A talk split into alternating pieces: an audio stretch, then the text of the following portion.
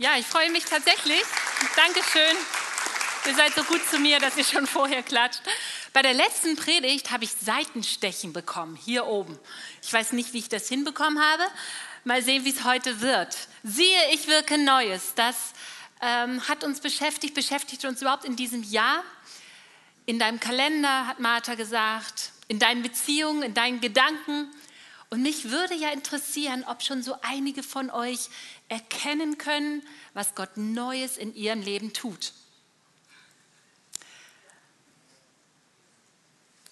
Heute ist das Thema, siehe, ich wirke Neues in deiner Gemeinde. Und Gemeinde ist ja nicht irgendein Gebäude, sondern Gemeinde sind wir. Und wenn Gott etwas Neues in dir und in mir tut, dann tut er auch etwas Neues in unserer Gemeinde. Ich könnte euch eine Sache erzählen, die Gott in meinem Leben Neues tut, glaube ich. Möchtet ihr es hören? Ja. ja. Letzten Sonntag wurde gepredigt über Ich wirke Neues in deinem Kalender und Gott hat mir, glaube ich, eine Idee gegeben, wie ich besser mit meiner Zeit umgehen kann. Und zwar ist es die Idee, mein Handy in der Nacht nicht direkt am Bett, sondern außer Reichweite aufzubewahren. Halleluja. Matthias hat schon lange dafür gebetet. Und das hat erstens zur Folge, dass ich abends nicht nochmal irgendwelche belanglosen Spiele mache. Und zweitens, oh, ja, hättet ihr gar nicht gedacht von mir. Und zweitens fällt mir das Aufstehen aus meinem warmen Bett wirklich schwer, auch nach 47 Jahren. Und deswegen, wenn mein Wecker klingelt, ist es nicht mehr so schön, in meinem Bett zu sein. Und es hilft mir aufzustehen, den Wecker auszumachen und pünktlich meinen Tag zu beginnen. So spare ich jeden Tag ungefähr eine halbe Stunde Lebenszeit und komme nicht mehr so in Hektik. Und vielleicht denkst du, hey, das mache ich schon seit Jahren, super. Für mich ist der Gedanke nicht neu, aber dass ich es tue, ist neu. Und ich glaube, es sind manchmal kleine Dinge, die Gott in uns Neues wirkt. Heute also, ich wirke Neues in deiner Gemeinde. Jetzt magst du denken, ich habe gar keine Gemeinde. Die wichtigste Entscheidung, die du treffen kannst in deinem Leben, ist nicht die für eine Gemeinde. Das ist die, ob du mit oder ohne Gott durch dieses Leben gehst. Aber wenn du Ja sagst zu Gott, dann wird er bildlich gesprochen zu deinem Vater. Er macht dich zu seinem Kind und er stellt dich in eine Familie. Und das ist die Gemeinde. Und zwar nicht irgendwie weltweit, sondern eine konkrete Gemeinde vor Ort. Und vielleicht ist heute der Tag, wo Gott mit dir darüber redet, wo ist deine Gemeinde? Und viele von uns sagen wahrscheinlich, ja, die Munzburg ist meine Gemeinde, aber ich weiß gerade nicht so, was los ist in der Munzburg. In meiner Gemeinde hatten wir ein schwieriges Jahr und das stimmt. Es gab Veränderungen und es gab Schmerzen. Wir haben Prozesse durchlaufen, wo wir manche sehr, sehr nah, manche haben es nicht ganz so persönlich mitbekommen, durch schwierige Prozesse gegangen sind. Und vielleicht bist du noch verwirrt und hast Fragen und verstehst das Ganze nicht. Einige von uns, wenn, wir, wenn ich das in Gesprächen hören, merken schon, dass in dieser Krise auch eine Chance zum Neuen sind und wollen und können das schon so ergreifen. Und egal, wo du stehst in diesem Prozess, wir möchten mit dir im Gespräch sein. Dazu nutzt auch das Gemeindeforum, kommt sehr gerne oder auch persönlich, dass wir gemeinsam gut da durchkommen. Aber ich glaube, das, was uns am meisten helfen kann, ist, dass wir Gott hineinsprechen hören. Wie denkt er sich Gemeinde? Was ist sein Verständnis von Gemeinde? Und als ich so eingestiegen bin in diesen Vers, hat mich das so neu gepackt in dieser Woche. Und lasst uns beten, dass Gott für uns jeden ganz persönlich das heute lebendig macht, was für dich wichtig ist. Gott, ich bitte dich, dass du redest heute Morgen. Danke, dass du hier bist. Danke für den Gedanken von Gemeinde und ich bitte dich, dass du uns neu die Schönheit und die Kraft von Gemeinde vor Augen malst. In Jesu Namen. Amen. Wir wollen in die Bibel schauen. Haggai 1 steht. So spricht der Herr, der allmächtige Gott. Dieses Volk behauptet, die Zeit sei noch nicht gekommen, den Tempel des Herrn wieder aufzubauen. Aber warum ist es für euch selbst an der Zeit, in Häusern mit getäfelten Wänden zu wohnen, während mein Haus noch in Trümmern liegt? Ich, der allmächtige Gott, fordere euch auf, denkt darüber nach, wie es euch ergeht. Ihr habt viel Saat ausgesät, aber wenig geerntet. Ihr esst und werdet nicht satt. Was ihr anzieht, wärmt euch nicht. Und das sauer verdiente Geld rinnt euch nur so durch die Finger. Ich weiß, wie geht's dir jetzt mit dem Text? Spürst du das schlechte Gewissen schon deinen Rücken hochkriechen? Den ausgestreckten Zeigefinger? Du renovierst deine Wohnung und schau dir mal den Teppich in der Elem an. Und ja, wir werden renovieren und zwar schon bald. Aber wenn ich mit diesem Text jetzt dafür motivieren wollte, irgendetwas zu bauen, irgendwas zu verschönern an einem Gebäude, dann wäre dieser Text völlig missinterpretiert. Denn er geht viel, viel tiefer. Und dazu möchte ich euch mitnehmen in die Geschichte, als Matthias mein Konzept gelesen hat. Da hat er gesagt, oh Heidi, mach es nicht so ausführlich. Er hatte Mitleid mit euch. Aber ich traue euch heute ein bisschen was zu. Ich nehme euch mit. Seid ihr dabei? Das Volk Israel war ungehorsam und so ließ Gott es zu, dass sie von Babylon besiegt wurden. Im Jahre 587 wurden sie gefangen weggeführt, ihr Land ähm, zerstört, der Tempel verbrannt und sie, es war eine Katastrophe für Israel. Und nachdem sie Jahrzehnte dort in der Gefangenschaft verbracht haben und im Exil, wurde das babylonische Reich zerstört oder besiegt von den Persern. Und die Perser haben den Israeliten erlaubt, wieder zurückzukehren in ihr Land. Und das taten auch viele. Und in diese Zeit hinein spricht unser Vers. Jesaja hat prophetisch über diese Zeit ausgesagt: Siehe, ich wirke etwas Neues. Erkennt ihr es denn nicht? Ihr, die aus dem Exil kommt, ihr, die euer Land verloren habt, die ihr jetzt eure zerstörten Städte seht, ihr, die ihr zerstreut seid und Fragen habt, die ihr verzweifelt seid und verwirrt, erkennt ihr es nicht? Ich wirke etwas Neues. Und die Israeliten erkannten ihre Chance und fingen an, die Städte wieder aufzubauen, ihre Häuser aufzubauen und ja, sogar den Tempelplatz leer zu räumen. Und sie ähm, legten sogar das Fundament des Tempels. Und dann hörten sie auf, am Tempel zu arbeiten. Für 18 Jahre. Und in diese Situation hinein spricht Haggai unseren Text. Und seine Botschaft ist, baut den Tempel wieder auf. Das ist Gottes Wille. Warum war dieser Tempel so wichtig? Ich meine, in Babylon ging es doch auch ohne. Der Tempel spielt eine besondere Rolle bei dem Bund, den Gott mit Israel geschlossen hat. Ein Bund, dieses Wort kennen wir vielleicht noch am ehesten von dem Ausdruck Ehebund. Ja? Also diesen Ring hier, den darf ich nicht verlieren. Den hat mir Matthias vor fast 27 Jahren an den Finger gesteckt und hat gesagt, so wie dieser Ring ohne Ende ist, so soll meine Liebe für dich ohne Ende sein. Oh, romantisch. Aber wisst ihr, das ist nicht nur Romantik, es ist ein gegenseitiges Versprechen. Und Gott hat mit den Israeliten einen Bund geschlossen. Er hat gesagt, ich bin euer Gott und ihr sollt mein Volk sein. Ich rette euch aus Gnade. Ich führe euch hinein in ein neues Leben. Ich segne euch. Ich liebe euch. Ich schütze euch. Ich werde mit meiner Gegenwart in eurer Mitte wohnen. Und ihr sollt mich lieben und meine Gebote halten. Das ist der Bund. Wollt ihr das? Und Israel sagte ja. Und daraufhin gab Gott ihnen Anweisungen, die Stiftshütte und später den Tempel zu bauen. Und wir merken, der Tempelbau hat ganz viel mit dem Bund zu tun. Gott verheißt und verspricht den Israeliten ein Land als Voraussetzung dafür, was zu bauen? Den Tempel. Gott sagt, wenn ihr opfert, dann werde ich eure Schuld bedecken und euch vergeben. Und ihr sollt das wo tun? Im Tempel. Und ich werde mit meiner Gegenwart in eurer Mitte wohnen. Wo? Im Tempel. Und jetzt merken wir plötzlich, was das für eine traumatische Situation für die Israeliten war, dass ihr Tempel zerstört war.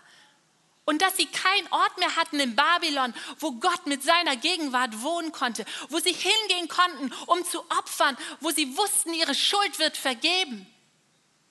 Dieser Ort fehlte und deshalb merken wir, der Wiederaufbau des Tempels, das ist kein Prestigeobjekt. Das sagt sowas aus wie, ja, wir glauben, dass du Gott deinen Bund mit uns noch nicht beendet hast. Wir sind immer noch dein Volk. Du willst immer noch mit deiner Gegenwart unter uns wohnen. Der Tempel als ein Ort, wo Himmel und Erde sich berühren. Der Tempel als ein Ort, wo wir opfern dürfen und wissen, unsere Schuld wird vergeben und wir dürfen wieder Gemeinschaft haben mit Gott. Und daran erinnert Haggai an diesen Bund, an seine Segnungen und auch an seine Pflichten, den Tempel zu bauen. Und er sagt, da, wo ihr diesen, dieses Projekt vernachlässigt, da verachtet ihr Gottes Bund mit euch. Da seid ihr ungehorsam. Da, da ist nicht dieser Raum da, wo Gott sich mit seiner Gegenwart ausbreiten kann. Und ihr bleibt weit hinter dem zurück, was Gott an Segen für euch plant.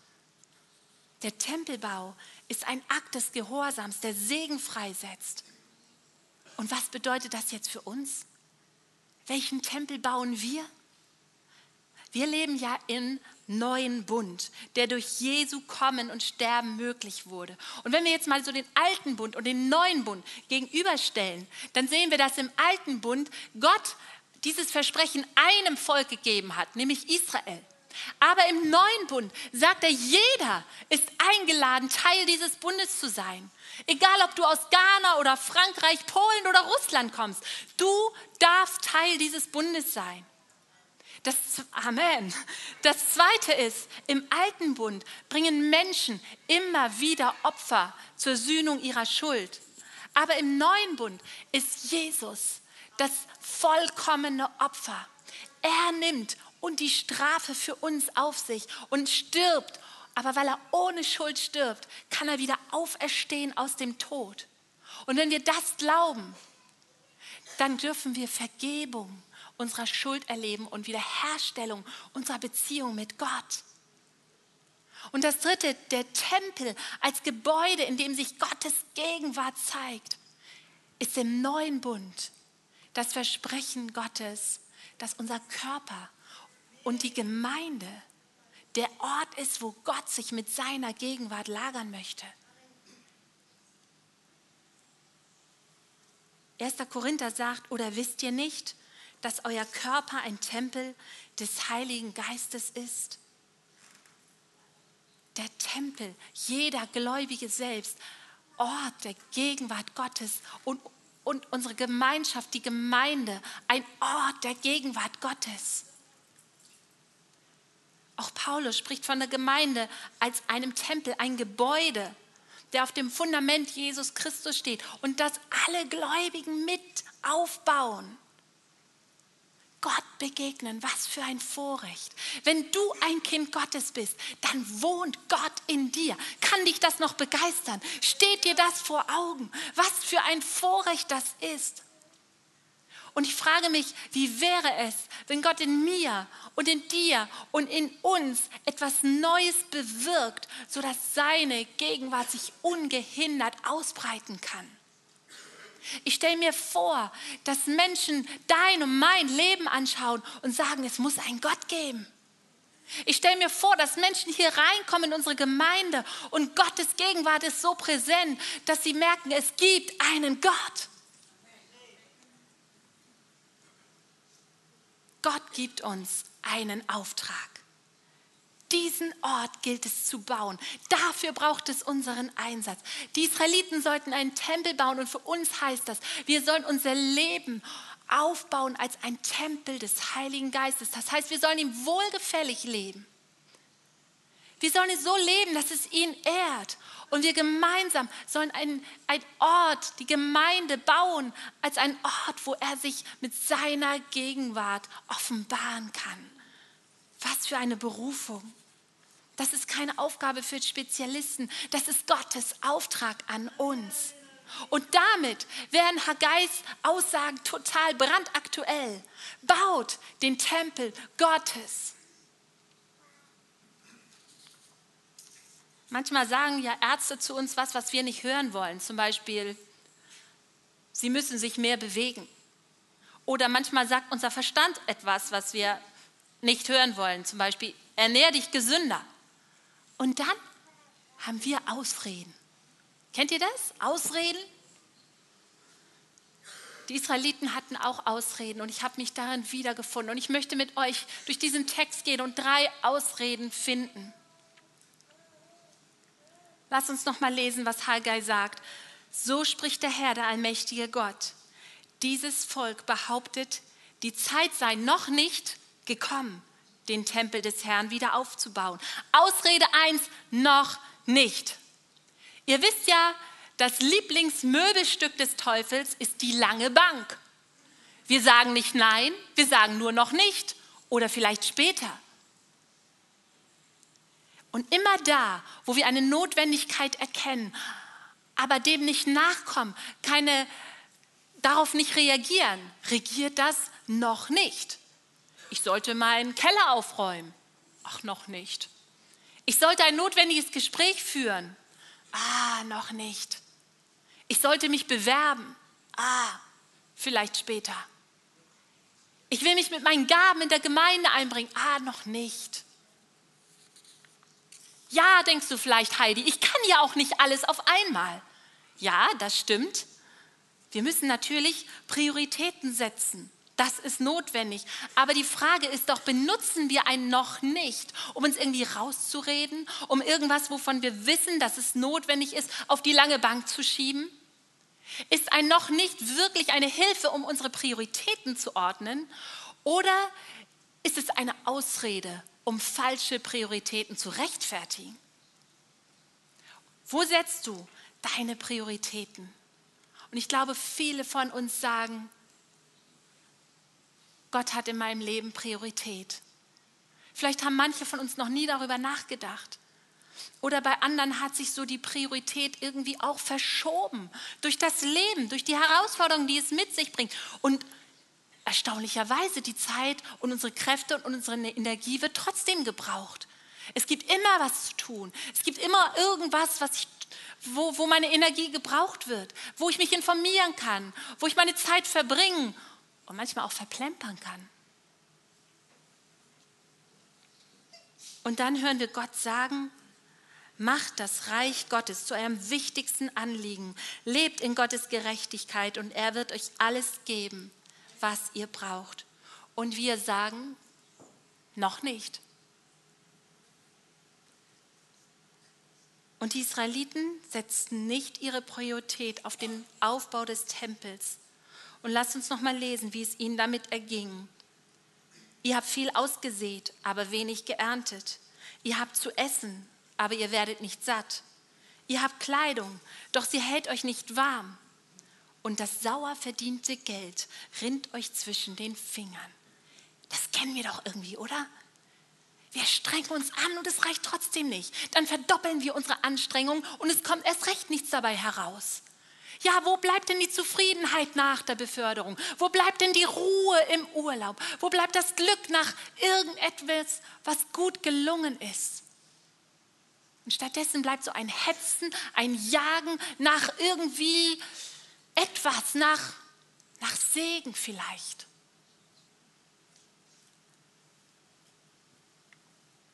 Und ich glaube, Gott gibt uns hier ein, nicht das einzige, aber ein Prinzip welches Gottes Segen freisetzt. Und das Prinzip heißt, setzt Gottes Sache an die erste Stelle. Setzt alles daran, dass ihr ein Gott wohlgefälliges Leben führt, dass euer Leib, euer Leben ein Tempel sein kann, in dem Gottes Gegenwart sich ausbreitet. Setzt alles daran, dass die Gemeinde ermutigt und gestärkt und auferbaut wird. Und ich werde euch meinen Segen schenken. Ich werde euch Gelingen schenken. Ich werde euch Ruhe schenken und Zufriedenheit. Es ist immer wichtig, Ursache, Wirkung auseinanderzuhalten. Was ist die Ursache und was ist die Wirkung? Und ich möchte das einmal demonstrieren mit drei Menschen, die sich jetzt gerade spontan freiwillig hier auf die Bühne bewegen. Gebt ihnen mal einen Applaus. Ja, also Debbie ist die Ursache.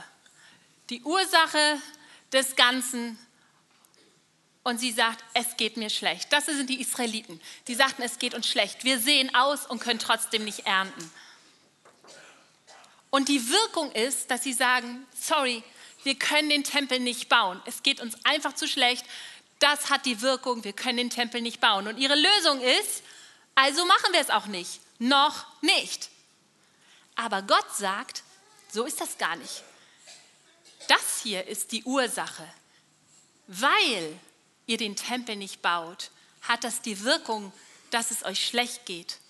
Und deswegen passt auch die Lösung nicht.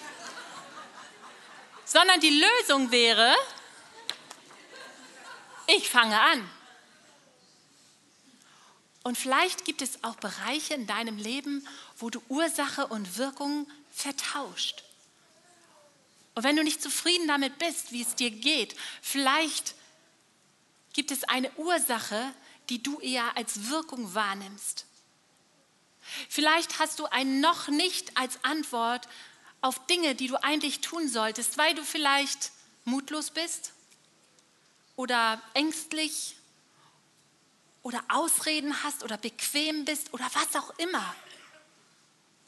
Aber die Frage ist, ob wir heute noch nicht als Ausrede ablegen und sagen, ich fange an. Gott, auf dein Wort hin fange ich an, Gott Priorität in meinem Leben zu geben und zu erleben, wie er mich segnet, wenn ich erste Schritte tue. Dankeschön, ihr drei. Das war die erste Ausrede, noch nicht. Kommen wir zur zweiten. Könnt ihr noch? Oh, die eine Paar können noch. Wir können es eh nicht so gut wie, ist die zweite Ausrede. Das, was ich beitragen kann, ist nicht gut genug und auch schon gar nicht so gut wie das, was ein anderer tut. Bei der Aufforderung, baut den Tempel, da haben die alten Israeliten diesen großen, prächtigen Tempel, zu, den Salomo erbaut hat, wahrscheinlich vor Augen gesehen.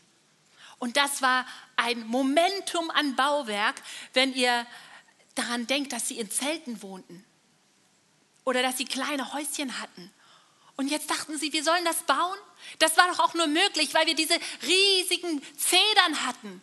Dieses exklusive Bauholz, dieses Bauholz, das einfach so gut war, dass wir diese große Dachkonstruktion hinbekamen.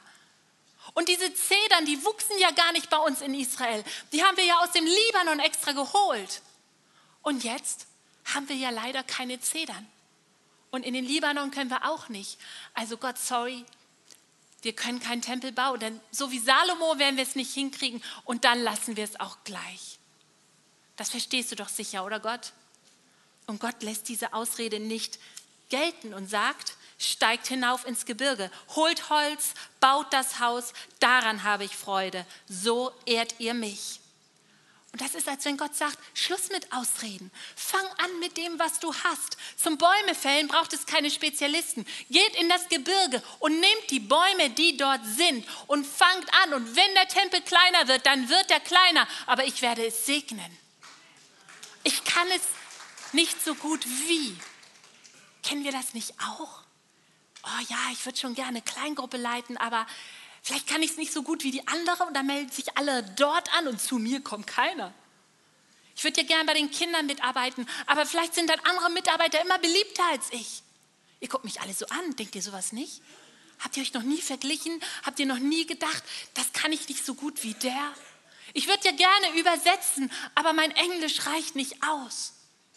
Wenn du es nicht probierst, dann wirst du es nie herausfinden. Ich glaube, Gott macht uns Mut zu sagen, fang an, nimm das in aller Bescheidenheit, was ich dir gegeben habe und rechne damit, dass ich mein Segen darauf gebe. Das ehrt mich. Und die dritte Ausrede heißt, es geht doch auch so. Ich meine, die Leute haben sich bestimmt auch ein Tempel gewünscht. Ja, schade, dass wir keinen Tempel mehr haben, aber man hat sich auf niedrigem Niveau arrangiert. Und damit haben sie gesagt, es geht auch so, ohne Gottes Gegenwart letztendlich, ohne Gehorsam gegenüber dem Bund, den Gott mit ihnen geschlossen hat, ohne einen Ort, wo wir hinkommen können und Gott unsere Vergehung, unsere, unsere Schuld sühnt. Was haben die da eigentlich gesagt? Es geht auch ohne. Und Gott macht deutlich, nein, es geht nicht ohne. Steht auf und baut. Es braucht den Tempel. Und ich möchte sagen, es braucht die Gemeinde. Es ist die Erfindung Gottes, dass wir Gemeinde haben. Und manche sagen, es geht doch auch so. Ich kann doch auch zu Hause beten. Und ja, ich hoffe, wir beten auch alle zu Hause. Und manche sagen, ach, ich kann doch immer mal so kommen, wenn es passt, alle sechs Wochen, wenn mir danach ist. Und wenn du das so lebst, dann möchte ich dir sagen, du bleibst weit hinter dem Segen zurück, den Gott für dich hat. Du verpasst, dass Gottes Herrlichkeit sich im Tempel offenbart. Du verpasst den Segen und die Freude und den Schutz und die Gemeinschaft, die Gemeinde bedeutet. Und ja, ich weiß, in der Gemeinde läuft nicht alles rosarot. Und ich weiß, es gibt auch in der Gemeinde Streit. Ich meine, die Person, die neben dir sitzt, die sieht ja ganz nett aus. Aber es ist ein Mensch. Und sie hat das Potenzial, dich zu verletzen. Und du hast das Potenzial, sie zu verletzen. Und ich stehe vor euch und ihr denkt, die redet da ganz nett. Aber es kann passieren, dass ich dich ungewollt, unwissend oder irgendwie verletze.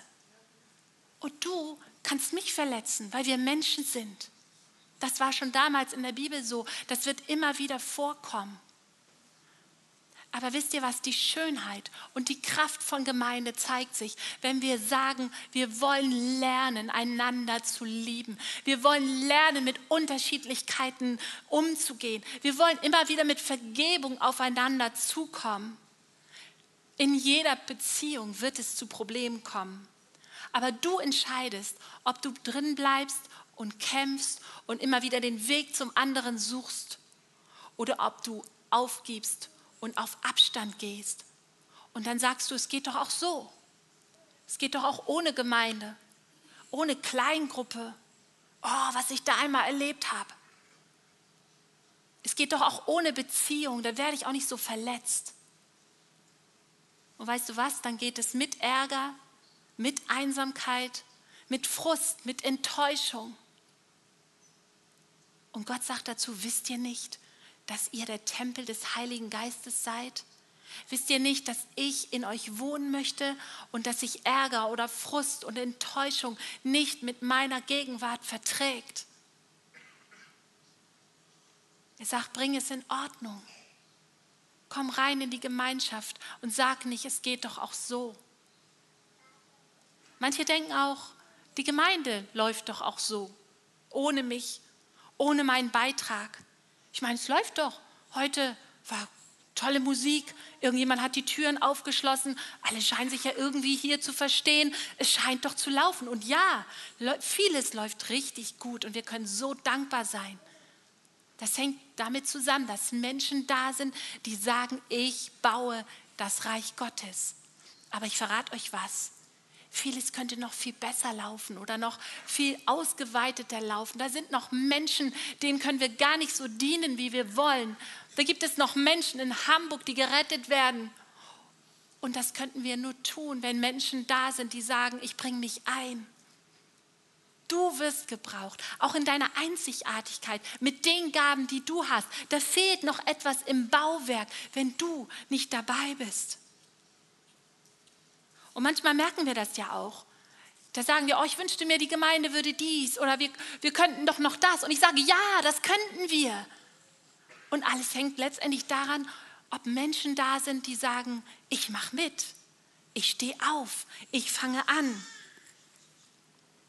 Und wisst ihr, auf keinen Fall möchte ich euch ein schlechtes Gewissen machen. Wenn du merkst, dass dir irgendwie jetzt so ein schlechtes Gewissen kommt, dann hörst du mich noch mit dem falschen Ohr. Ich glaube, ein schlechtes Gewissen ist ein ganz schlechter Ratgeber, um irgendwie mitzuarbeiten in der Gemeinde. Leute, Gott zu dienen ist eine Freude. Gott zu dienen ist eine Ehre. Gott zu dienen ist ein Vorrecht. Gott zu dienen ist etwas, wo du sagen kannst, ich habe etwas ganz, ganz Kleines und ich trage es bei und erlebe, dass etwas Großes, Ganzes daraus geschieht, weil noch viele andere Menschen da sind und weil Gottes Segen dazu kommt. Gott zu dienen ist auch ein Gehorsamschritt, wo du erleben darfst, dass Gott dich segnet. Ich behaupte, du bist diejenige, die dabei am meisten wächst. Ich behaupte, die Predigt hat mir am meisten zu sagen gehabt. Ich bin die Gesegnete, wenn ich Gott das hinhalte, was ich habe. Und wir wollen nicht den Eindruck erwecken, es läuft schon, wir brauchen dich nicht. Und gerade jetzt ist vieles in Bewegung. Gott gibt neue Ideen hinein, Gott gibt neue Menschen hinein. Nicht, weil das Alte schlecht war, sondern weil Gott immer ein Gott ist, der nach vorne denkt, der nach vorne führt, der Gutes vorbereitet hat. Und wir dürfen erkennen, welche Wege das sind. Und ich weiß nicht, ob ihr es schon erkennt, aber im Gespräch mit Menschen kann ich schon vieles erkennen. Es ist noch klein da in manchen Bereichen, im Gebet oder bei Sisterhood, bei jungen Erwachsenen, im Lobpreis, bei der Betreuung von Menschen. Da gibt es etwas, was aufbricht, wo wir spüren, da ist etwas in Bewegung. Gott tut etwas und er möchte etwas Neues tun. Sogar unsere Website ist in Arbeit. So viele Bereiche bei den Kindern sind Gedanken da.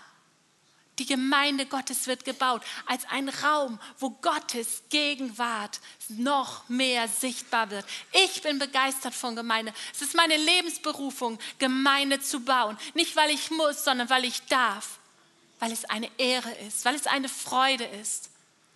Und wir erleben, dass Menschen sagen, hey, wie kann ich mitmachen? Vielleicht ist das auch dein nächster Schritt. Wir laden dich ein dazu. Gott beauftragt uns. Legen wir doch alle Ausreden beiseite.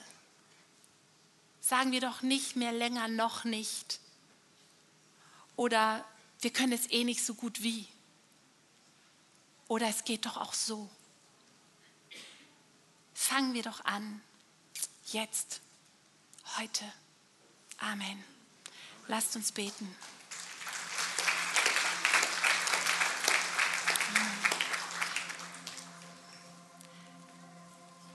Vater, wir kommen vor dich. Und wir rechnen damit, dass du hineinredest in unser Herz. Und dass du Worte ganz persönlich jetzt machst. Du weißt, wo wir stehen. Vielleicht suchst du deinen einen Platz in einer Gemeinde. Vielleicht kommst du auch her mit schlechten Erfahrungen oder trägst etwas mit dir rum, was dir schwer sein lässt, Teil einer Gemeinde zu werden. Und Gott, ich bitte dich so, dass du etwas Neues wirkst. Du weißt, was notwendig ist. Du kennst unsere Herzen. Komme du hinein mit Heilung, mit neuer Perspektive.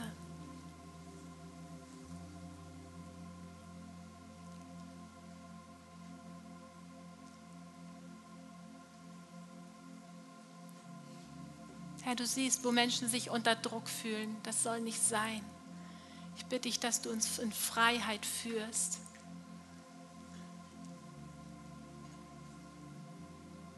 Ich bitte dich, dass du uns die Bedeutung neu vor Augen malst, was es für ein Vorrecht ist, dass du in uns lebst.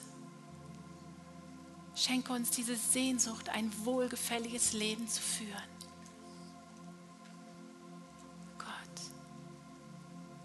Was immer dir im Weg steht, wollen wir ablegen.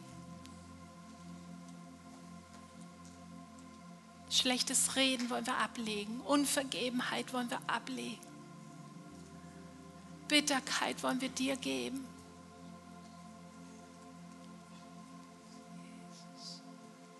Enttäuschung wollen wir dir geben. Unsere Mutlosigkeit. Gott, du kennst unser Herz. Wirke du.